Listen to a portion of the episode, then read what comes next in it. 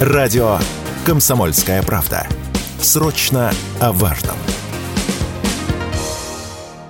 Самая высокая цена на авиабилеты по внутренним направлениям с 2000 года была зафиксирована Росстатом в 2010 м около 6900 рублей за тысячу километров. Речь об эконом-классе. Сегодня этот рекорд побит, приводит данные статистического ведомства РБК. Средняя стоимость за последний год выросла на 28% и составила 7 тысяч рублей. Причины столь резкого роста Радио КП объяснил независимый аналитик Дмитрий Адамидов.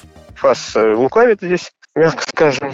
То есть э, транспортные ну, перевозчики цены подняли очень сильно, и это видно не только там по авиации, но и по железной дороге. Вот у меня, например, там из, из личного опыта этот маршрут, которым я там езжу каждый год, и одного и того же класса, это, допустим, плацкарт, он подорожал на 50%, хотя тарифы должны были на 8 подняться, там, из Москвы в Псков, например. Причина очень простая. Транспортные компании закрывают дыры в балансах. Они приходили в начале года авиакомпании, в частности, в Росавиацию, просили еще субсидий. Им так сказать, так или иначе было, если не отказано, то субсидии резко снизили, они подняли цены, а, чтобы, так сказать, у них сошелся бюджет там, и все прочее. Ситуация понятная, надо вроде соблюсти все ритуалы, в то же время транспортникам как-то деньги дать. Деньги давать не хотят. Из государственного кармана, да, ну, значит, будут попытаться взять с кармана потребителя.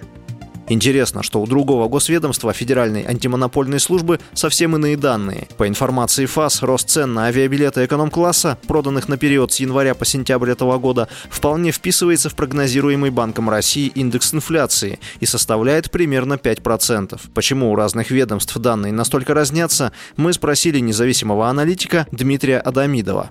А, ну вот ФАС это пока просто игнорирует, делает вид, что ничего нету.